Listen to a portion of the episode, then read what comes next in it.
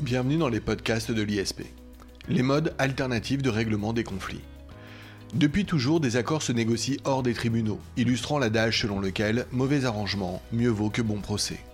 Depuis des siècles, la justice est réputée lente, coûteuse et à l'issue incertaine. La sagesse populaire en déduisait que même les gens les plus pondérés avaient intérêt à s'entendre au lieu de plaider, fût-ce au prix de sacrifices consentis pour parvenir à un arrangement. De tels arrangements peuvent se trouver dans les modes alternatifs de règlement des conflits. Ces modes alternatifs de règlement des conflits ou marques existent donc de très longue date et sous des formes variées.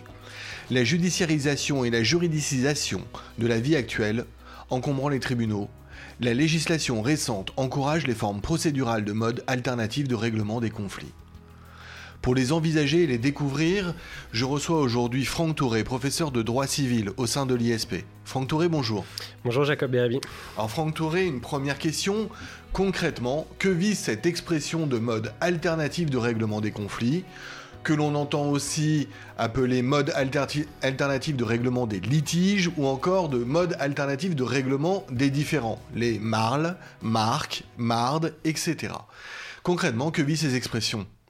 Alors, ces trois sigles, marque, marde et marle, sont souvent considérés comme des synonymes, y compris par la communauté des juristes. Les marques, les mardes et les marles visent l'ensemble des procédés ayant pour objet de résoudre les conflits, les différends ou les litiges de manière amiable et négociée.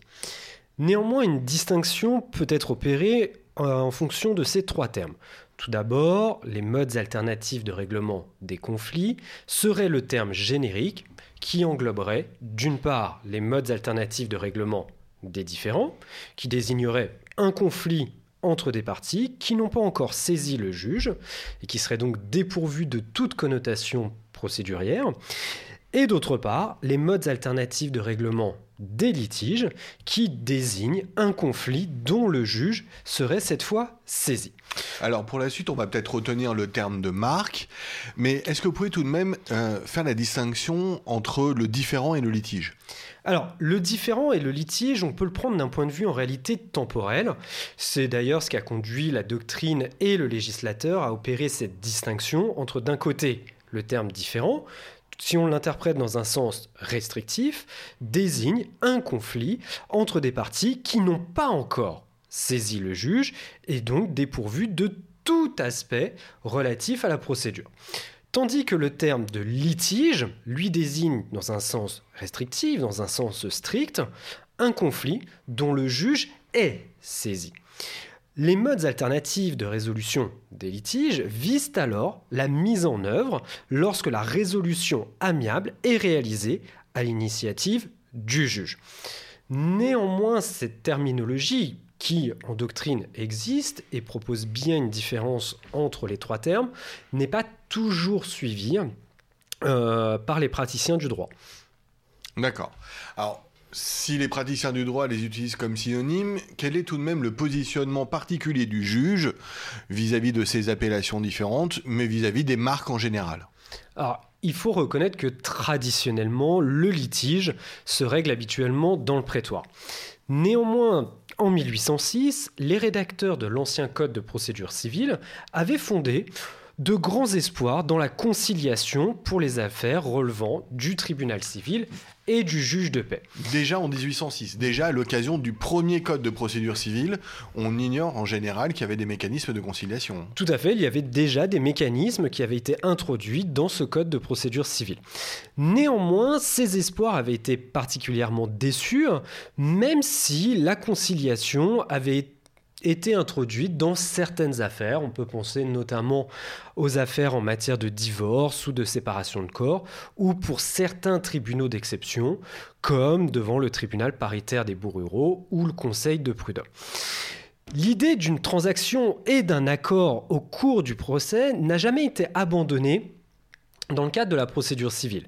Si bien que en 1976 a été introduit un article 21 euh, dans le code de procédure civile précisant que le juge a pour mission de concilier les parties. Et à partir de cette date, il y a eu un vrai, véritable développement des modes alternatifs de résolution des litiges à travers les différentes grandes lois ou décrets qui ont pu intervenir dans le cadre de la procédure civile afin de recourir à ces différents modes de résolution des litiges. Alors des modes euh, alternatifs de règlement des conflits ou des litiges qui existent donc depuis plus de deux siècles, qui ont connu un regain d'intérêt avec le nouveau code de procédure civile inspiré euh, des principes de Motulski, mais c'est tout de même aujourd'hui, vous en conviendrez Franck Touré, que les modes alternatifs de règlement des conflits font l'actualité. Ah tout à fait, aujourd'hui on a un réel intérêt pour ces modes alternatifs de résolution de manière globale des conflits et de manière plus spécifique désormais des modes alternatifs de résolution des différends. En effet, le 1er avril 2015 est entré en vigueur les dispositions concernant la résolution amiable des différends issues du décret du 11 mars 2015 qui était relatif à la simplification de la procédure civile, à la communication électronique et à la résolution amiable des différends. L'objet de ces dispositions était d'inciter à recourir au mode de résolution amiable des différends en justifiant dans la requête ou l'assignation d'une tentative de règlement amiable. Néanmoins, sur ce point, le décret du 11 décembre 2019 est revenu sur cet aspect puisque désormais, ce n'est obligatoire de recourir à ces modes alternatifs que dans certaines hypothèses. Préalablement, c'était généralisé. On invitait les parties à rapporter la preuve d'une tentative de résolution.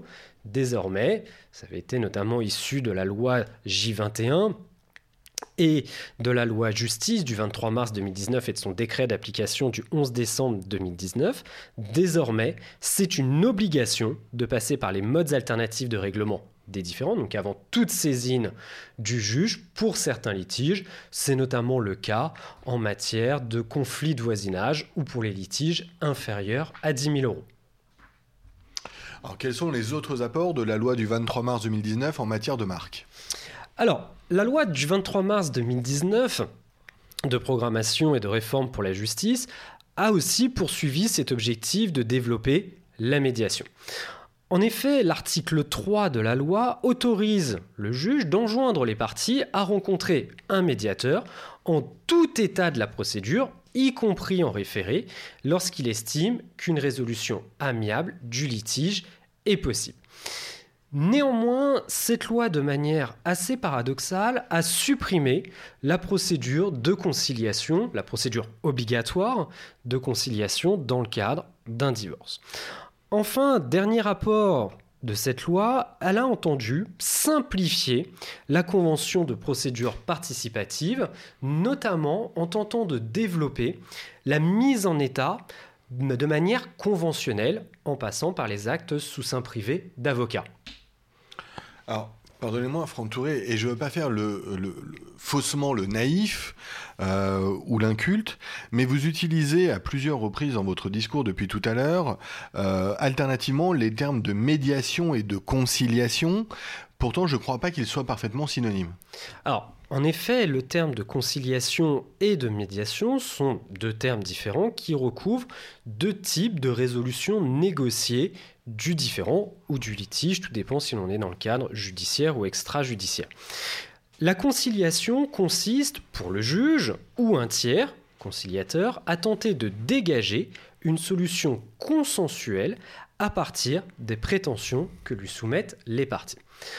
En revanche, la médiation, un médiateur va intervenir, il va écouter les prétentions de chacune des parties, mais à la différence de la conciliation, il va proposer aux parties une solution euh, à, laquelle elles pourront ou non adhérer.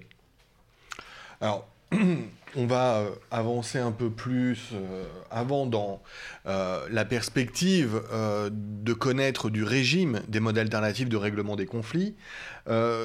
comment peut-on s'assurer de l'efficacité des accords qui sont pris dans le cadre des modes alternatifs de règlement des conflits.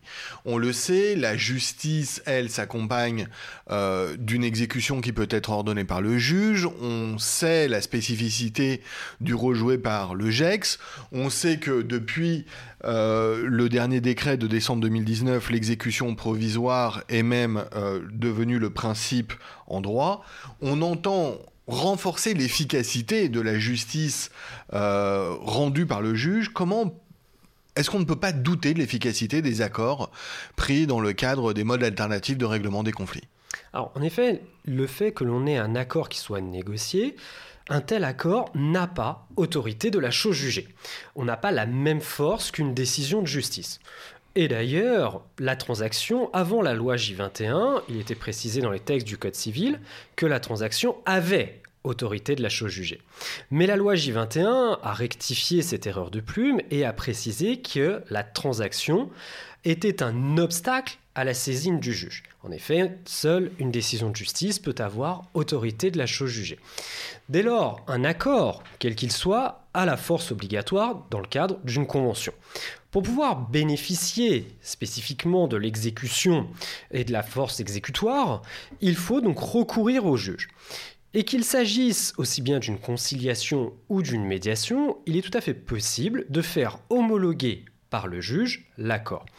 Cette homologation permet que le constat d'accord obtienne la force exécutoire et devienne donc un titre exécutoire, comme il peut être mentionné à l'article L111-3 du Code des procédures civiles d'exécution.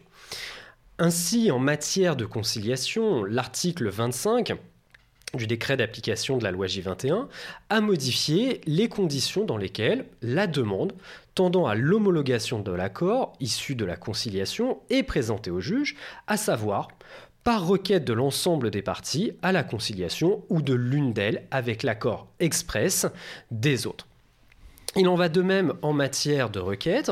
Il est nécessaire de saisir le juge pour pouvoir donner une force exécutoire, ce qui marquera l'achèvement du processus, en matière de mode alternatif de règlement des conflits. Alors, on l'a dit il y a quelques minutes, la loi de mars 2019, le décret de décembre 2019 visant à la réforme de la procédure civile ont renforcé euh, grandement le recours aux mardes, aux marques ou aux marles. Euh, est-ce qu'il faut craindre ce développement des marques? Alors, il y a incontestablement des avantages qui sont liés aux modes alternatifs de règlement de manière globale des conflits. Hein. Ça permet une justice négociée, une justice, on peut dire, acceptée plutôt qu'une justice imposée par le juge. Néanmoins, on se heurte à des difficultés pratiques qui vont varier selon le type de résolution, le type de mode alternatif retenu. Si on s'attache par exemple à la question de la convention de procédure participative qui a été introduite en droit français depuis plusieurs années, on ne peut que constater son échec. En effet, très très très peu d'avocats ont recours à la convention de procédure participative en raison euh, des, notamment des coûts et du peu d'intérêt que cela peut avoir pour leurs clients. Ensuite, on peut avoir une autre crainte en matière de modes alternatifs de règlement des conflits. C'est lié à, à l'idée d'une résolution dématérialisée, une résolution, on pourrait dire, déshumanisée. Néanmoins, sur ce point, la loi du 23 mars 2019 a apporté des, garanties, notamment au titre de la loyauté et un devoir de confidentialité pour les services de plateforme en ligne qui proposeraient des modes alternatifs de règlement des conflits. Enfin, dernier point, quel que soit le mode, la conciliation, une médiation, ça nécessite tout de même un certain accord de la part des parties de trouver une solution. Or, dans la plupart des cas, il est extrêmement difficile de réussir à rapprocher les parties et finalement, il n'y a que le juge qui peut intervenir pour trancher un litige lorsque les deux parties sont réellement en opposition. Merci Franck Touré. Je crois que euh, grâce à vous, on a eu de nombreux éclaircissements sur les modes alternatifs de règlement des conflits. Euh, je crois aussi que euh, eh bien, ce podcast s'insère parfaitement dans la suite logique de notre étude de la réforme de la justice et de la réforme de la procédure civile, entamée dans un précédent podcast avec notre collègue et amie Juliette Mel. Franck Touré, quelque chose à ajouter pour conclure sur les marques?